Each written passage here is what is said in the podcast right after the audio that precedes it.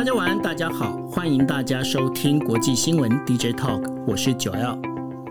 Hello，大家晚安，我是 Dennis。是啊、呃今天时间是二零二一年的八月十一号。那今天一开场要跟大家聊的呢，就是阿富汗跟塔利班哦。呃，我在今天早上的时候发了一个讯息给 Dennis，我说。哎，我们昨天晚上讲说塔利班占占据了六个呃，就是啊、阿富汗的一个省会哦。那没想到一早起来之后，过没多久，已经从六个变八个，八个变九个哦。那这种这种占领方式，真的很像那种我们在讲的，就是农村包围中央，而且呢，现在整个一个。阿富汗的这个塔利班的这样的一个势力哦，感觉上是越来越来越凶猛，而且呢，造成了原本的阿富汗的政府军呢，真的是节节败退。那有报道甚至在讲啊，美国花了那么长时间去建立了这一个阿富汗政府，呃，这个政府的一个政权啊，就在短短的没几天里面呢、几乎就被打呃塔利班势如破竹的整个这样攻破、哦。那对于这件事情，我不晓得 Dennis 为什么会这样子，而现在接下来看起来呢，塔利班很可能在未来，它很可能会变成是阿富汗的一个就是所谓的合法政权。那万一如果塔利班真的是变成合法政权，我们知道他前一阵子他才跑去呃中国跟呃王毅呢见过面哦，然后跟整个拍了大合照，但是呢，塔利班的好兄弟。就是呢，巴基斯坦，巴基斯坦里面的话，对于塔利班相相挺的人也也非常多，但是巴基斯坦不一定会买中国的单。万一如果阿富汗真的被塔利班所掌握了，接下来这整个中亚的局势会怎么演变？想请你来跟大家分析一下。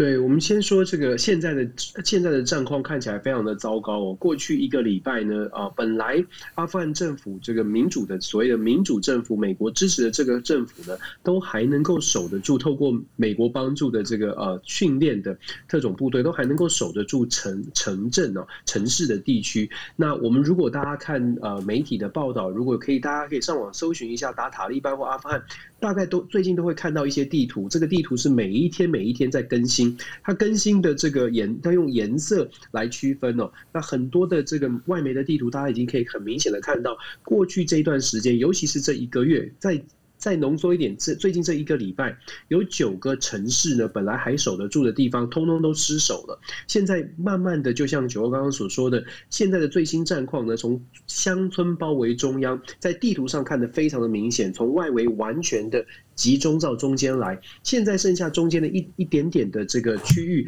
还在民主政府的控制当中哦。那我们说为什么崩溃的这么快？甚至美国的很多的媒体访问到了美国政府的官员。本来我们说过，美国的情报局、中情局啦，或者军方单位是预估，大概在美军撤守之后。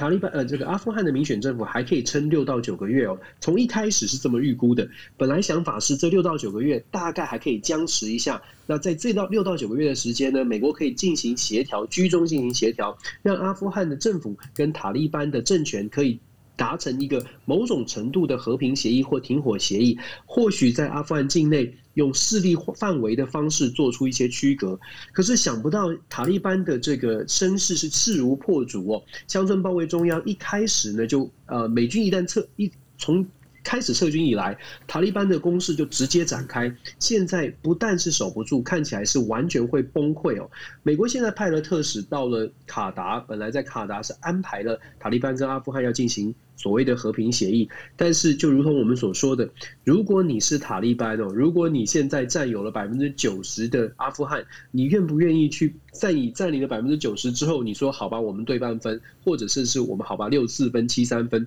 坦白说，你会觉得剩下最后五到十趴，我们就拿下来，我们就自己自己成为阿富汗的合法政府就可以了，何必要跟你进行谈判？所以我个人会非常不看好。再加上我们刚刚说的，一开始预计六到九个月的时间可以谈判，现在美国的政府呢不愿意公开讲，可是已经不具名的在媒体上面放出这样的风声，大概剩下九十天之内哦，最多九十天之内，阿富汗现在的这个呃民选的政府所所带领的这个部队可能就会崩盘，在城市的部分也会瓦解。那九号刚刚问说，为什么美国呃砸了这么多钱，过去二十年为什么没有成功的把塔利班？呃，把塔利班消灭，或者是把阿富汗的政府军可以训练的很好呢？事实上，美国政府，我们我们在谈到美国对外的帮助或者美国对外的这些军事的协助哦，其实常常会有一个迷思，这个是美国很多的智库都提出了警告。美国的迷思是，美国会觉得说，我们的军方训练只要能够把我们这一套训练带到这个。我们想要帮助的国家，就可以帮助他们训练他们的军队，然后有一样的跟美国有一样的士气，有一样的这个呃装备，所以战术战法只要同照抄。Copy and paste 大概就会有一样的结果，可是忽略了其实每一个国家它本身的发展跟本本身的文化程度不太一样哦。美国帮助塔利班训练的部队，总共训练的人数其实不少，总共训练人数有达三十五万塔利班呃，这阿富汗，抱歉，训练了三十五万的阿富汗的政府军。可是这三十五万里面呢，真正可以呃学到美国的战技战法，甚至是所谓的装备如如何懂得使用。以及后面的装备的维修，你说装甲坦克如何维修？你说呃，他呃阿富汗的空军如何维修？很显然的都没有在这二十年真正的扎根哦。也就是说，学到了怎么拿到了美国的武器，拿到了美国的这个好像是拿得到了美国的训练，可是并没有真正的落实在真呃在阿富汗的军队当中。那现在看起来不能说是不堪一击，还是有特种部队，还是持续的在奋斗。可是，在后勤的装备、后勤的补给，还有很多的实际实战的经验上面，完全靠阿富汗的政府军，现在很很显然的是没有办法抵挡塔利班的攻势哦。那当然，接下来的状况是，如果阿富汗的政府没有办法守得住，阿富汗真的完全落入塔利班的手中，整个中东局势呢就会出现一个另外一个另外一个局面。这个局面是美国没有办法控制。美国过去在阿阿富汗的驻军，它的目的呢，就是以军事的存在带动所谓的外交政治上在当地的影响力。想象一下，这个地方现在不仅美国撤军。连这个政府都不是亲美的政府，相对的，它是比较亲近中国、亲近俄罗斯。这这个整个在中亚地区哦，对于未来美国的全球布局就会造成很大的影响。虽然美国觉得亚洲现在是最重要的，制衡中国是最重要的，可是别忘了，整个中东地区，美国对于欧洲国家也有一定的 commitment，就是承诺，不能让欧洲整个陷入混乱哦。阿富汗的事件，叙包括了叙利亚，包括了这些国家。一旦中东出现纷争，就会出现难民潮。现在阿富汗已经出现了，再加上之前的叙利亚，还有黎巴嫩，我们都在 DJ Talk 有分享过，这些国家都有很严重的呃国内的问题，都引发了大量的呃人口移出海外。所谓的海外，就是跑到欧洲地欧洲的国家。所以欧洲的国家一直都在呼吁说。中东的地区必须稳定下来，否则难民引呃涌入欧洲国家，会造成欧洲国家在社会上、经济上，甚至政治上都遇到很大的挑战。这个是欧洲国家不乐见，这也是为什么欧盟啊会向美国一直强调说，美国必须要拿出更多的呃行动，来支持欧洲抵挡这样的，不让这种难难民潮的事件发生。所以，我们说整个中东的局势呢，如果阿富汗真的无真的撤手，呃。我个人会觉得，美国会被迫再次的把军力或者是把资源必须要投入到中东。那么全球的布局来说，如果我们了解美国现在的内政，刚刚通过了一兆的这个所谓的基础建设，现在国会还在讨论另外的三点五兆是不是要投入在美国本土哦。这样的一个内政的情况，再看外交的状况、国际的变局，大家可以站在拜登的角度。请大家思考，觉得我如果你是拜登，你会把资源投入在国外，还是你会先处理国内的这个政治纷争，处理国内的基础建设，能不能够好好的落实，说服不同的政党在国内呃争取自己的支持？我觉得这个是很大家可以一起来思考的。但我会比较担心了，整个中东局势会打乱美国整个外交的布局。是，那现在整个中东局势啊，已经不是只有人祸而已哦。那现在中东呢，还有天灾的问题。我想大家哈，应该呃，我们昨天也跟大家讨论过，整个因为呃气候变迁，然后极端气候这样一个出现，造成了很多地方的一个森林大火，当中包括了加州呃，还有加拿大以及就是西伯利亚。还有希腊。但是呢，现在是除了这个森林大火之外啊，整个在赤道沿线的这样的一个中东跟非洲地区啊。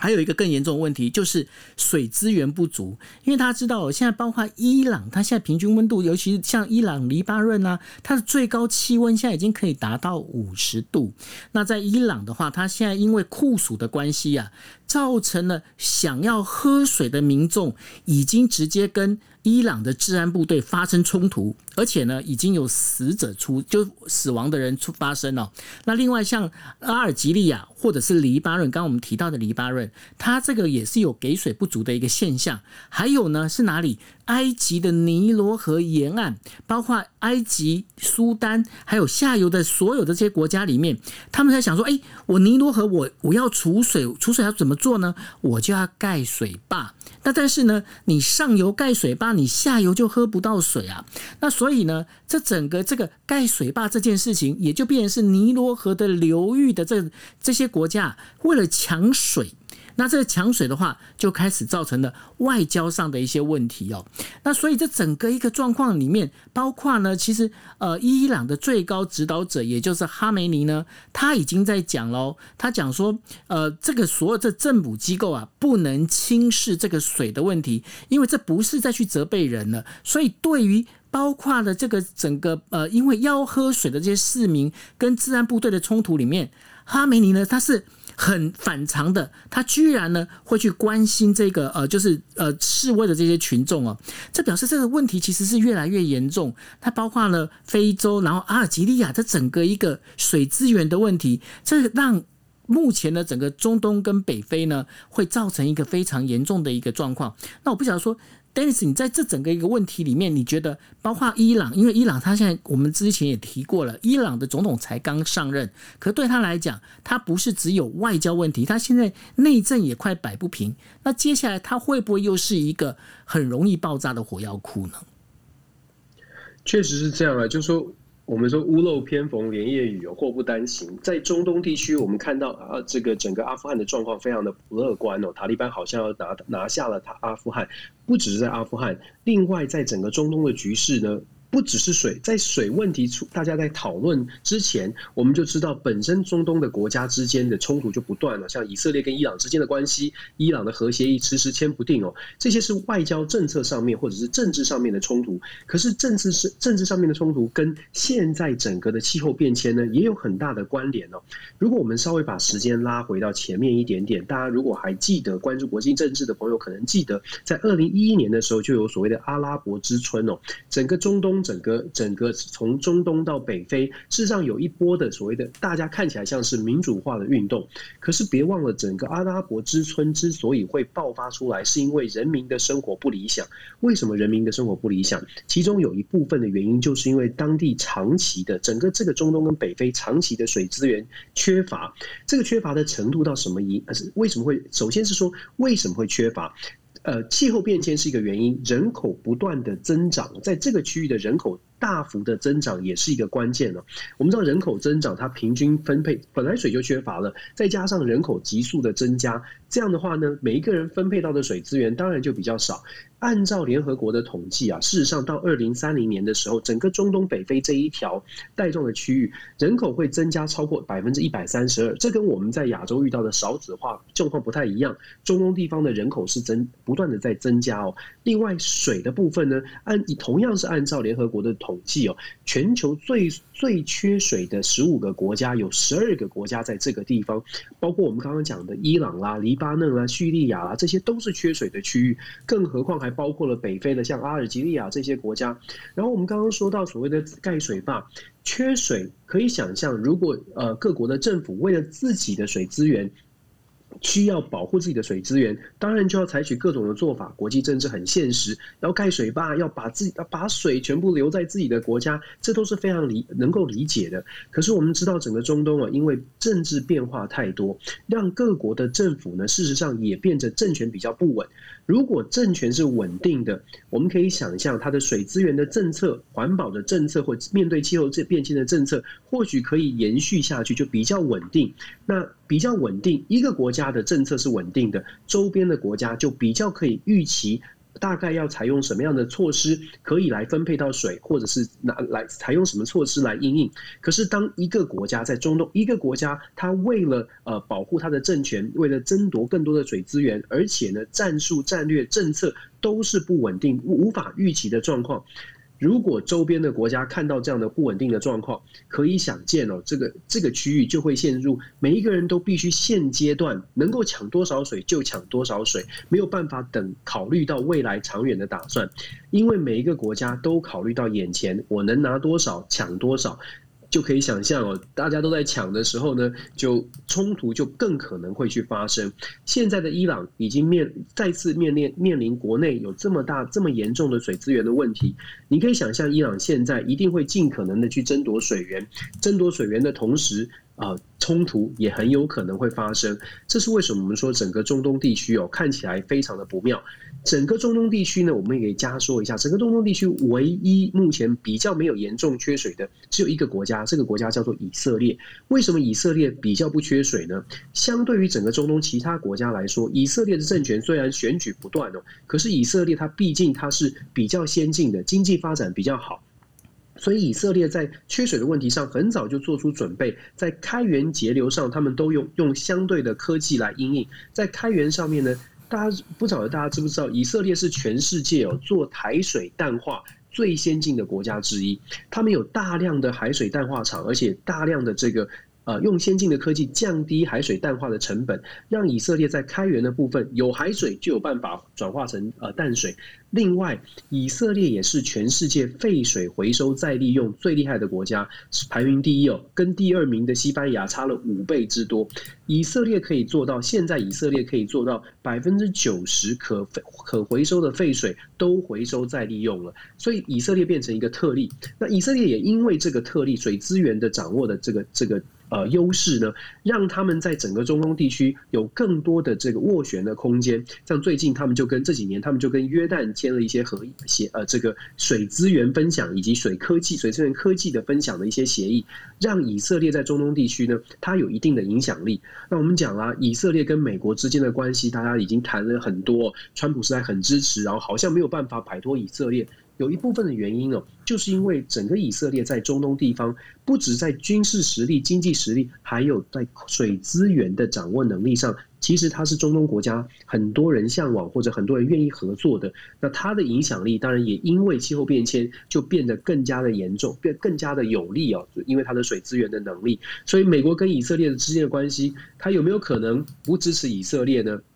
我们如果光看战争，在说什么以以巴的冲突，大家好像觉得说，哎，美国应该要制衡以色列，美国应该要限制以色列。可是我们刚刚讲了这个水资源，大家来思考，如果说以色列有这样的中东地区的影响力，美国到对到底对以色列能够采取多强硬的立场？在美国不再想要用军事投入在中东，必须要用政治，必须要用外交手段的时候。以色列就变成不可或缺的一个盟友，那如何去得罪以色列呢？所以整个国际政治哦，现在真的全部都都在一起的话，会发现哇，气候变迁、全球暖化，原来跟政治有这么多的关系，因为这些都跟国呃国际民生是有关的。虽然我们昨天开玩笑讲说野火烧不尽，最后被我们扯到了这个跨冰哦，可是其实这个问题是很严重的，这个水的问题、热火的问题，对我们觉得我们还是要稍微的这个保。保这个小这个谨慎一点，就是 不是故意要讲到讲到错冰，是因为太热就联想到了。没有，昨天讲太多野火，实在是太热了，这样。对对对，但其实问题挺严重的吧？但反正我们把全部的事情跟大家分享，也许大家可以一起来思考，为什么国际政治、国际的变局这么值得关注？因为其实有一些事情，看在别人发别的国家发生，现在正在发生的，现在还也许还没有发生在台湾，可是我们如果看到了超前部署，也许可可以为我们将来找到比较多的空间。这里啊，就是要帮大家再做一个小插曲哦，因为这小插曲不是插冰啦，就是呢小插曲要讲的。刚刚呃，大家如果仔细听 Dennis 在讲的时候，他会发现一件事情哦。Dennis 一直在告诉大家，现在拜登他重点是什么？他重点到底是外交还是国内的内政哦？那我跟大家举一个例子，什么样例子呢？大家如果印象深刻的话，我们之前有提过 OPEC。呃，Plus 哦，他曾经在呃，他就决定在从七呃八月到十二月之间呢，每个月要缩减缩减这个原原油的这个产量哦，每个月要减少四十万桶，它总共要减少两百万桶哦。可是呢，今天那个谁，那个沙利文。他就发表声明，他讲什么？他讲说，你们做这件事情这是不对的，所以呢，他希望那个 OPEC Plus 呢能够取消这样的一个一个做法。他认为呢，这做这件事情的话，呃，对于整个美国来讲，这不是一个最好的一个事情。为什么呢？因为如果他今天减产的话，那很明显的，这个石油的价格就会上升。那石油价格上升的话，会产生什么？美国的个人消费呢，就可能会因为这样子而越趋于冷淡。趋于冷淡的话，那当然对于美国来讲，美国他现在希望的是能够整个经济能够整个呃复苏啊。所以对美国来讲，这样做法。不是一件好事，所以沙利文今天发了一个特别的这样的一个声明。那这个是不是符合 Dennis 你说的？其实现在美国更重要的，其实在整个一个内政，尤其是包括经济成长这一块呢。确实是这样啊。其实大家再仔细一层思考哦，拜登要求 OPEC 去呃。他的讲法是说，OPEC 是说要逐渐的、慢慢的来放宽这个产量的限制，也就是说，OPEC 在希望用产量来调整国际的油价。那拜登政府呢，因为看到美国内部的国内的油价是上升的，现在国美国国内的油价现在在美国今呃今天到星期二啊，平均油价来到了三点一呃一一个加一个加仑呢是三点一八六，已经上升了非常多，最近将近是上升一一块钱这么多，就最近的这一年哦，那这样很。对，为什么？对，是很多。为什么这很重要？大家再去想一想哦，就说拜登政府不是一直在讲要绿能吗？一直在讲什么什么电动车、能源车，可是。要求欧派去增产，代表的是其实燃油的耗消耗会更多嘛？会会会会反而是呃，好像自己跟自己的所谓的绿能政策是相冲突的。因为拜登的绿能政策讲的是尽量的减少燃油，尽尽量的减少废气的排放。可是看到了油价的上升，拜登政府也会惊觉到，哇，这这这个对于目前的民生消费是有影响的。油并不是只有在交通工具上使用啊，很多的机械设备也是需要天然气、需要油来作为能源、作为发发动的力量哦。所以其实油不只是不只是影响到交通，就是运输油的这个石能源呢。现在传统的石油，它在。整个美国的产业发展还是很大的影响，所以我们说美国，我们不是要去讲说美国呃不好，但是我们必须说现实，现实的考量。拜登政府当然希望绿能推广，当然希望可以减少石油的使用，当然希望可以减少石化产业燃呃燃料的废气的排放。可是很显很显然的，在目前美国所谓的基础建设还在推动，而且目前美国还需要经济发展的时候呢，美国他自己的利益的考量。会去发表这样的呃声明，对 OPEC 施压，你大家其实可以非常清楚的看到，利益导向、国际政治还是以现实主义挂帅哦，还是以国家利益为对最优先。这也是为什么我们常常在说，就是。理想很呃很丰满嘛，那现实很骨感。有的时候我们进一步去思考，就会发现各个国家它的政策的呃主轴还是会回归到怎么样能够安抚国内的民心，怎么样能够确保自己在国内国家的利益以及自己可能呃目前拥有的政治权利。聊到美国，那当然我们就要聊到了，就是纽约州长古曼哦。那古曼之前我们也跟大家提过了，古曼他因为呃整个就是呃性。性丑闻吗？对，算性丑闻这样的一个呃事情呢，然后被大家所等于说，包括民主党的这些他相关的这一些党友们，然后开始慢慢的远离他哦。那今天传出就是古曼决定要辞职哦，辞职，然后呢，拜登他发表了他的感想，他觉得说他觉得非常难过了哈。那对于这样整个事情，为什么一个？原本被当成是抗疫英雄的一个角色，会因为这样子而整个从呃神坛神坛上整个摔下来呢？哦，这个 Andrew Cuomo 他本身就是一个充满争议的人物。台湾的朋友了解认识到这个呃，台湾是不是翻古曼？也有人叫呃古默。对，总而言之呢，他之所以在台湾被人家知道，是因为 COVID，是因为新冠疫情发生的时候，纽约州呢，大家知道纽约市一开始疫情爆发的非常的严重哦。然后这时候 Cuomo 呢，他就跳出来用《每日一报》的方式，等于是跟白宫进行相互相的对抗。那当时的白宫，我们知道，川普他的每天的记者会，事实上他所传递的讯息，并不是这么强硬的或者这么紧张的去担心做疫情的扩散。那库莫们，但是站在民主党的立场，当然他的采取的立场就不一样，他就会比较强势的用比较严格的口罩令啦，严格的封城令。跟白宫的政策就出现了一个蛮强烈的对比。那 Cuomo 当时呢，每天以每日一报又给大家每天的这个确诊的数据啦，医院的床数的呃整理啦，这个 presentation 每天早上的 presentation 让 c u m o 一下子人气窜升，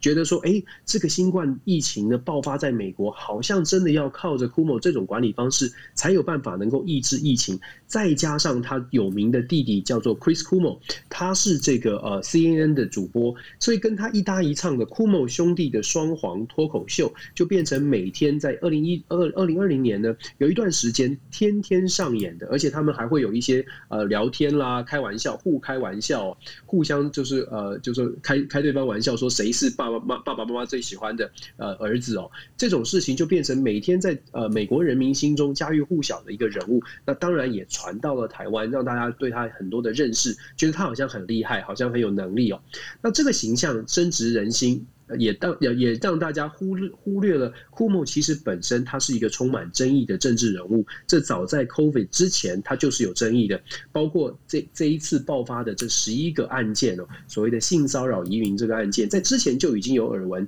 只不过因为 COVID 压下来了。那现在遇到的状况呢？库莫昨天辞职，当然对美国政坛来说，美国内政来说是一个大的震撼弹，因为很少有。州长辞职的，那库莫的辞职其实他是不得不辞哦，因为他已经看见了这个他的未来，他的命运。如果不辞职，接下来就要面对纽纽约州议会的弹劾。一旦真的弹劾成功，基本上库莫的政治生涯就真的玩完了，因为被弹劾了，你就不能再选了。所以在这样的情况之下，与其未来完全没有再选举的机会，不如保留一个。未来的未来的一个空间哦，那再加上其实二零二二年的选举本来就快要到了，所以民主共和两党呢，其实都想要把它攻击下来。民主党担心库莫的形象会伤害民主党，不只是纽约州的选情，还有全国的选情，所以把他换下来对民主党来说是适合的。所以库莫身边的民主党呢，也都叫他，也都呼吁他下台。共和党就不用说了，本来就希望库莫可以把库莫赶下来，他已经他已经选了三任啊，还要连任第四任。呃，没有，呃，共共和党已经不已经想要拉他下来很久了，所以在这样的情况之下，库莫是不得不为。可是库莫呢，昨天的就辞职演说一直在强调他，你可以看得出来，他未来还是会有从政的野心哦，因为他其实一直在讲说他的这个呃政绩，包括他在纽约市哦，同志同性婚姻的合法化，包括枪支管制，都是他在纽约的政绩。他主打这个政绩，在美国很多分析师说。库莫的做法呢，事实上就是希望在最后一刻把他的自己的形象从谷底再拉回一点点，未来也许有机会可以从东山再起哦。我们其实看库莫，我们刚刚说了，民主共和两党各自有盘算。库莫的案件其实反映出来的是整个民主呃整个美国民主共和两党的两党的恶斗、两党的对立的情况是非常的严重。不只是库莫啊，事实上美国最最近呢四大天王，美国五十个州啊，最重要的就四个州。人口最多的四个四个州，也是总统大选当中兵家必争之地的四大选举人团票的州——纽约州、呃，加州、德州跟佛州，这四个州长都遇到问题，很妙吧？这个个共和民主的争斗 已经争斗到四个州都出现问题，库莫下台辞职。加州的州长呢，现在面临那个纽森哦，他面临的是弹劾案，九月十呃罢免案，抱歉，九月十四号就要报罢免投票。本来大家觉得说这种罢免选举啊，事实上呃投票率很低，可是现在共和党极力的操作，再加上加州的疫情疫情升温，以及加州长期以来的野火问题，还有加州的财政赤字哦，那纽曼他其纽森其实他过去呢有很多的政策是非常非常的自由派。喜欢的人喜欢，不喜欢的就会觉得哇，这个钱怎么这样乱花？譬如说，他打算要补助呃很多的非裔美国人，甚至是补偿非裔美国人说过去受过去受到的委屈哦，这些都是在加州可以可以看得见的政策。可是这都是很臭、很有臭、很有争议性的。所以九月十四号这个罢免案呢，反而现在有可能真的成功哦。如果真的成功的话，那是一个很大的、很大对美国政府来政治来说，又是一个非常非常大的一个历史时刻。那南方的两个州呢，佛州跟德州啊，现在是因为疫情升温之后。这两个州长呢非常强悍哦，这两个州长都说禁止戴口罩，在我们我所在的德州是不准戴口罩的。佛州呢更猛了，佛州说如果小学哦或者是学校，德州的学校公立学校，如果老师呢告诉学生说要戴口罩的话，老师就拿不到薪水。下了这种命令哦，你就可以看到这南方州有多么的这个铁杆，这么的坚持。可是很不幸哦，这两个州长现在都遇到了挑战。为什么呢？像是在德州达拉斯的这个呃学区哦，这个达拉斯的独立学区，他们就公开反对州长，而且要求就是要告到法院哦，说为什么州长可以下这种命令，不准戴口罩这种命令？这应该是自由的选择。所以在这样的情况之下，德州也遇到了挑战。那佛州刚刚我们说了，他们也他也遇到了挑战。大家会说，哎呀，反正南方州都是共和党的，应那他们不用担心。恰恰相反哦，最近这几年呢，事实上，如果大家关注美国的话，就会发现美国出现了很明显的政治板块的位移。怎么说？很多人在加州觉得天后气候的变迁，觉得加州的税太太高，再加上 COVID nineteen 这个疫情，让很多的加州高科技公司都说都宣布，大家可以 work from home，大家可以在家工作。我们知道加州的房价是很贵的，所以有非常多人呢，因为可以 work from home。透过网络，其实他在哪里工作都一样，所以我们在德州看到了非常多人从加州就搬到德州，就定居德州了。知名的这些戏股的公司，很多公司都说你将来就不用回公司了，你就是可以永远都 work from home，就是在家工作。所以让很多的人从加州搬来了德州，或者是搬到了佛罗里达州哦。在这样的情况之下，本来在加州这些可能比较支持民主党的人，他换到了德州，来到了德州。在人口的这个这个组成改变的情况之下，就像我说的，因为政治板块的位移，本来很稳定的共和党所拥有的红州呢，现在开始慢慢变紫哦。所以呢，这个因为变紫，所以其实这两个州长啊，现在遇到的挑战其实也不小哦。会不会被推翻，我们不知道。但是在德州或者在佛州，很明显的你可以看到。本来是深红的，现在正在慢慢的转蓝哦。在这样的情况之下，未来会怎么发展？是不是真的永远都那么稳？美国的政治还有很多可以考虑的。那其实这也是为什么有时候大家就包括包括九号，你听我在分析国际政治的时候，我常常会从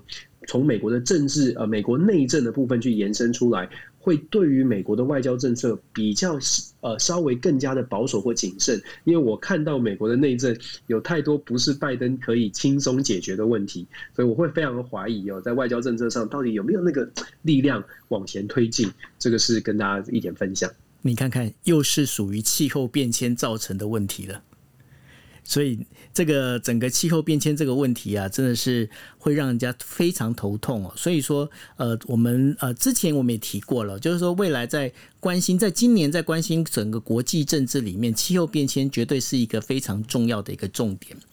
好，那我们谈完美国之后呢，我们要来谈一下中国跟加拿大哦。中国法院在呃，就是十一号的时候，以间谍罪名判处加拿大商人史佩佛呢十一年的徒刑。那对于这件事情，加拿大总理杜鲁道他呃对这件事情是谴责，而且是谴责这样的一个判决，认为这是无法接受，而且这是不公平的。那杜鲁道他发表的声明当中说哦，中国对于史佩佛的定罪还有判刑绝对无法接受，这绝对不是一件。公平的事情，他认为呢，史佩佛在遭到任意的拘押超过两年半，而且法律过程欠缺透明度之下呢，被判刑哦。那整个审判过程呢，连国际法最基本的要求都不符合哦。那当然，这个部分的话，就是呃，加拿大他主张了，就认为说，你这个就是因为呢，呃，加拿大就是把拘呃逮捕了那个就是。华为的财务长孟晚舟之后呢，中国才做这件事情。那中国说不，诶，你不要这样讲哦，因为你这样子的话是把法律案件政治化。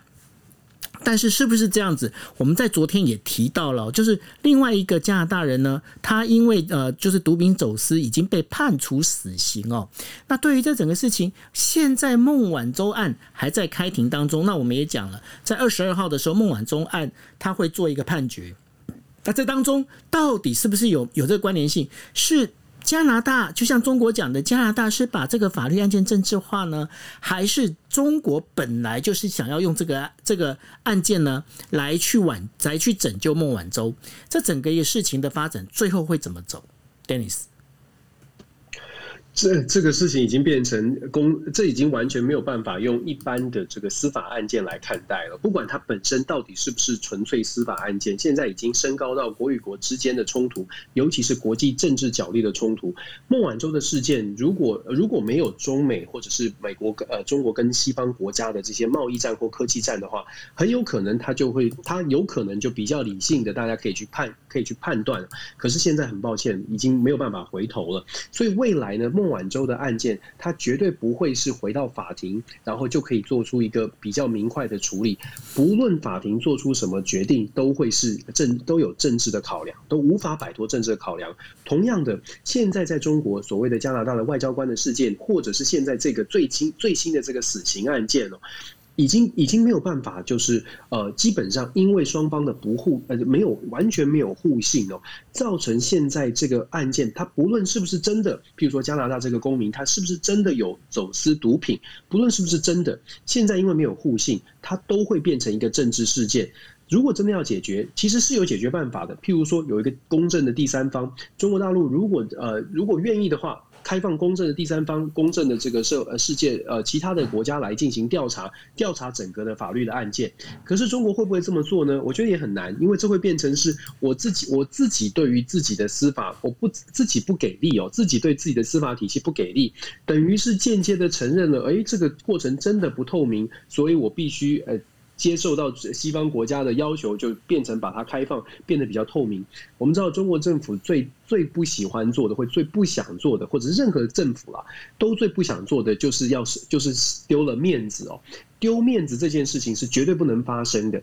所以在这样的情况之下呢，我们说。本来可能可以是司法讨论的，但是现在已经无法了。所以，九问你说未来的发展方向是什么？我觉得未来不论就像我说的，不论如何判断，它都会是一个政治，它都是一个国际政治角力。所以，我会觉得接下来看的是在中美或者是中国对于西方国家之间的这个呃争斗或者是呃竞争哦，出现比较明显输赢的时候。这些法律案件也会相对应的有比较好的呃下台，或者是比较好的后续的发展。如果在继续目前的状况，目前在相互竞争的状况之下呢，这样的案件大概结果不会不会是太不会是太温和的。呃，我大概是这样判断。是，那呃，这个讲到这整个一个孟晚舟还有就是加拿大的事情之后呢，我其实我很喜欢看一个人他在。发表他们的公司的一个财报，谁呢？就孙正义。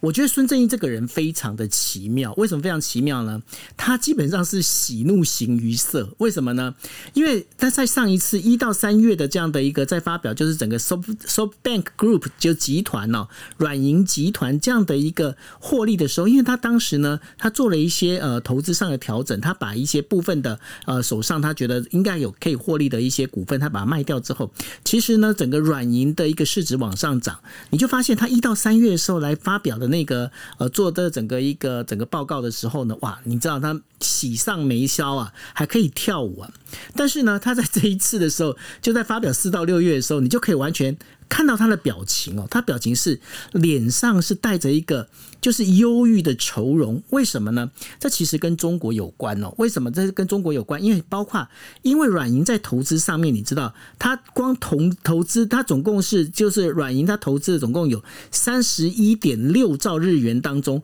百分之三十九是投资在中国阿里巴巴。那另外的话呢，有部分有一点五兆是投投资在中国滴滴哦，滴滴出行这一些上面。那所以它在整个跟中国有关的投资里面，基本上已经占了将近是百分之七十三哦。那这么高的一个投资比例，那现在因为中国在有很多的状况、很多的那个政策里面进行紧缩哦，包括我们在提到的呃，不管说他的那个补习班补教教育啦，然后呢，还有包括他的那个游戏、电玩、电玩这一些部分，甚至呢。最近还传出了连 KTV 的那个有许多歌曲要禁播。那这禁播歌曲的话，呃，看了一下，我发现谁的歌被禁的最多？张震岳啦，还有黄立行啊，他们的歌是被禁被禁的最多的哦。那中国在整个缩紧这样的一个状况里面，使得孙正义呢，他在新的他就跟他股东讲，我最近我新的投资方案，我决定我不要再只押宝在中国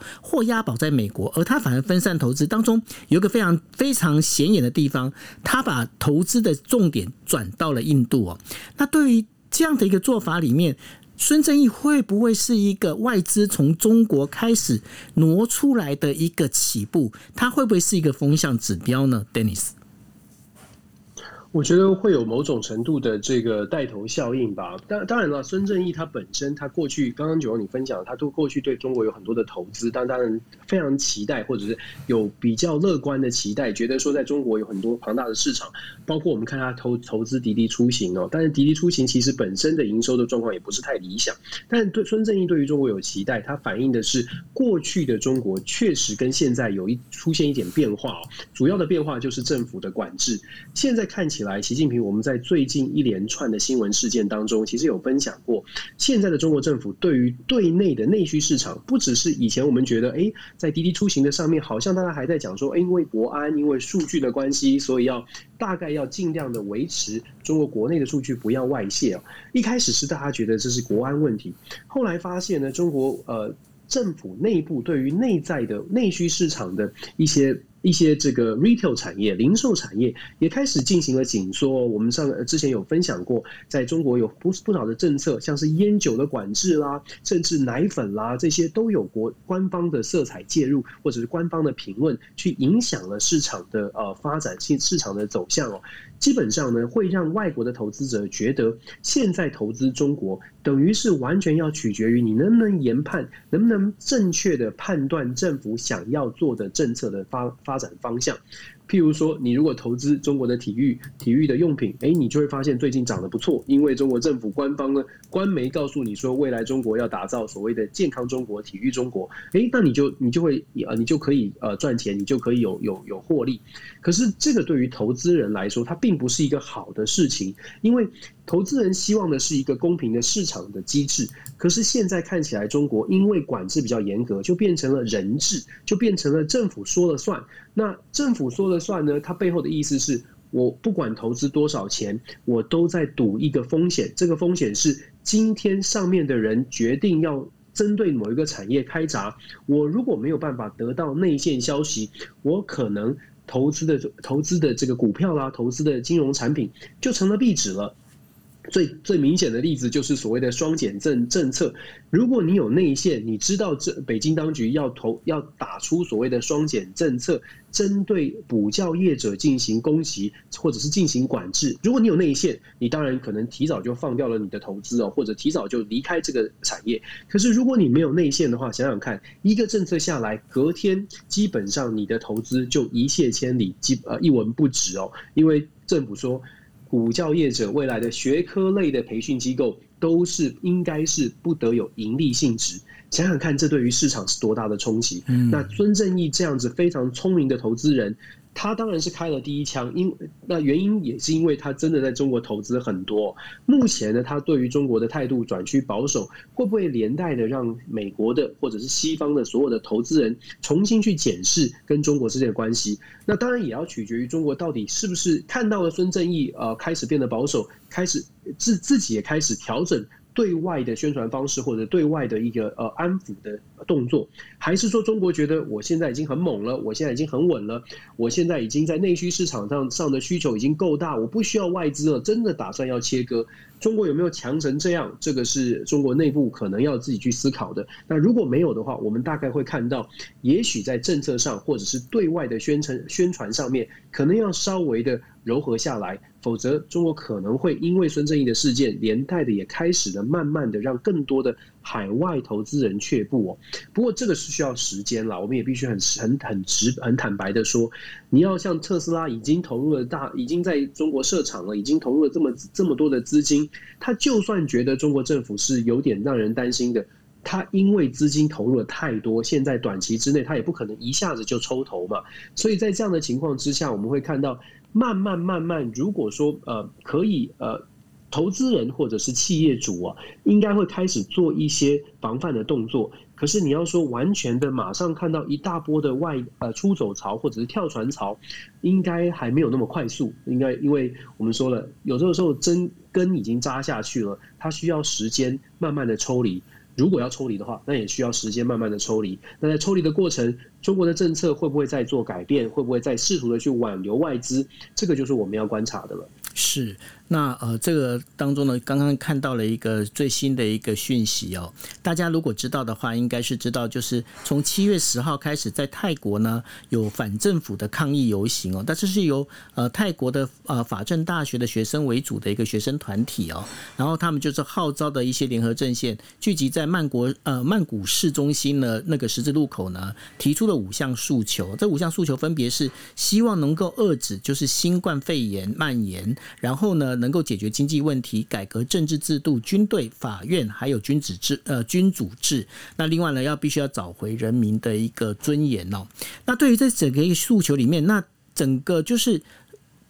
抗议队伍跟警方呢。呃，发生冲突，那现在抗议队伍甚至已经用呃，就是呃燃那个燃烧弹哦，已经烧了警车哦，那显示这整个一个抗议的一个状况呢，越发的激烈。那当然，这一次的一个新冠肺炎呐，就包括了，就是说，呃，泰国呢原本它在生产的是 A Z 疫苗，那现在呢，泰国国内也开始在讲说，哎，这个 A Z 疫苗我们现在开始禁止出口，就好像当时印度在生产那个 A Z 疫苗的时候，那因为印度整因为 Delta 的一个病毒的起来哟，那使得这个印度也就是呃没有把疫苗呢整个就是呃没有再输出了，那等于说他们自己在用。那泰国现在的一个接种的状况怎么样？泰国现在能够完成两剂接种的呢，只有达到百分之七哦。那所以呢，因为是这样的一个疫情的高涨，那也使得呢整个一个经济呢就是。变成停滞，为什么？因为呃，泰国为了要防疫呢，它整个在宣布就是呃封城哦。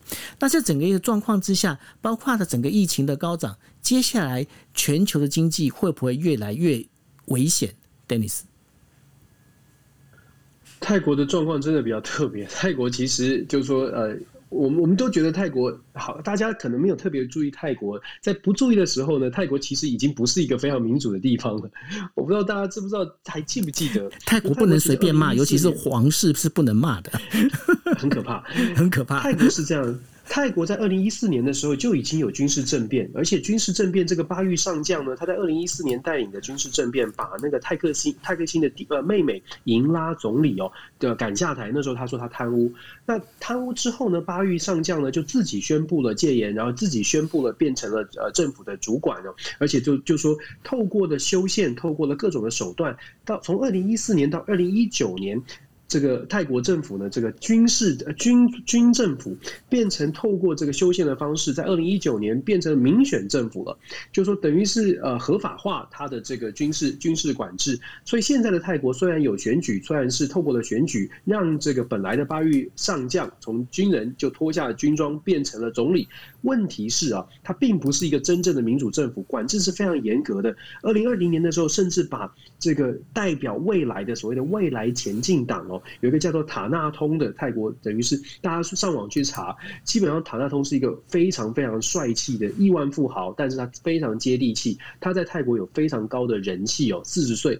年纪非常轻。那塔纳通的未来前进党在二零二零年的二月被泰国军政府所控制的法庭被被迫解散之后。学生世代呢，年轻世代就高度的对于这个政府是不满的。这个酝酿其实从去年就开始了，现在只是更加的严重，因为疫情，泰国基本上佛系防疫嘛。刚九二你说了，其实只有百分之七打了两剂。事实上，整个泰国的疫情非常的不好，经济也受到影响，再加上民主基本上政府不民主，管制非常严格，所以接下来泰国会朝向什么样的方向发展呢？我个人会觉得，这个民主的呼声，年轻世代如果继续走上街头，民主呼声如果压不住的话，事实上泰国会变成东南亚另外一个另外一个引爆点哦。因为我们知道这个缅甸的事件到现在都没有落幕嘛，是泰国为什么或者是东南亚国家为什么一直都不愿意？不愿意干涉其他国家的内政。你看看泰国就知道为什么他不愿意去干涉缅甸，他自己凭什么去讲缅甸有问题呢？所以，所以整个东南亚地区哦，我们有的时候看看台湾，再看看东南亚，再看看世界的很多地方，我觉得我们有我们的好处了。当然，我们台湾的民主也有进步的空间。可是看到东南亚地区的民主，有时候真的想想，就是说这些地方的民主是有一个形，但是其实没有那个实哦，就只有那个名，可是没有那个实。那整个，我觉得整个未来东南亚地区，不只是泰国，不只是缅甸，还有其他的不少的国家，其实内部都有呃。疫情、经济、民主都有很多的挑战，那再加上整个中美的中美的对抗，到目前为止还是非常的紧张。然后美国现在又积极的拉拢东南亚国家，所以我们常常在说，现在的状况呢是在疫情后疫情时代。全球的变局可能会重新洗牌哦，原因是因为整个的资源从过去争夺可能呃传统的资源，到现在因为气候变迁争夺的，像今天我们谈的争夺了水资源，争夺了工位的资源，争夺了疫苗，都是过去可能不是争夺大家争夺的争夺的这个资产，以前是争抢钱嘛，抢抢股票，抢抢金融商品，现在不是哦，现在最重要的、最有最最有价值的。已经转向了，已经变成不同的东西。所以，怎么样在这个转变的过程当中，我们是不是也能够在台湾的大家，是不是也能够看到国际变局，想一想未来的世界有价值的是什么？抓住那个有价值的东西，也许我们可以确保我们自己的安全。一点想法是。那说到疫情，想问一下 Dennis，因为我刚刚我看到那个美国那边的报道说，现在整个呃，应该是小朋友的那个感染率啊变拉高了。会不会影响到九月份的入学啊？加州是九月，或者是一些地方是九月。我们我们家今天就开学了，所以呃，大家也很紧张。可是，在德州嘛，德州不准 不准戴口罩，就是基本上就不准就不准戴口，就是州长说不能不能强制戴口罩。我们还是让孩子戴口罩，但是不能强制戴口罩。所以去到学校呢，就你可以非常明显的看到，有一些家庭觉得就不要戴口罩，有一些家庭像我们就非常认真的还是要戴口罩。然后，不过学校蛮认真的，就是在每一个地方。校园里面，小学小朋友的那个地方，每个角落呢都放了这个干洗手，放了一些清洁用品。然后入学的进去学校的时候，老师都在门口先让他们清洁手哦，让他们先把这个手用用干洗手先用一遍。那尽可能的做到这样的事情，那保护保护小朋友。那确实在美国，Delta 的病毒看起来。蛮夸张的，就是这个数字，像我们在德州单日确诊又破一万了，可是现在比较少报道了。是，就是其实数字是蛮多的。那当然了，因为疫因为打了疫苗，所以重症的比例是没有那么的严重。可是相反的，没有打疫苗的人重症的情况还是还是挺挺挺可怕的。所以在对啊，所以这个疫情的部分确实会影响到整个开学到整个家长的家长的这个呃。心理的担心的程度，其实也因为疫情的上升，让我们更加的担心。但是换个角度说，确实就是如果孩子不回到学校，有很多的问题也会发生，包括家长很多家长没有办法从在家工作。对，那很多孩子其实他不去学校，对他来说他也受不了。他小朋友毕竟还是希望跟有有有一些社社交活动嘛，所以孩子也受不了，也闷坏了。嗯，所以真的是蛮两难的，只能说我们就每一个家庭自己。自求多福，把自己该做的事情做到好。对啊，这一次呃，包括今天，今天其实日本跟韩国都已经爆出了就是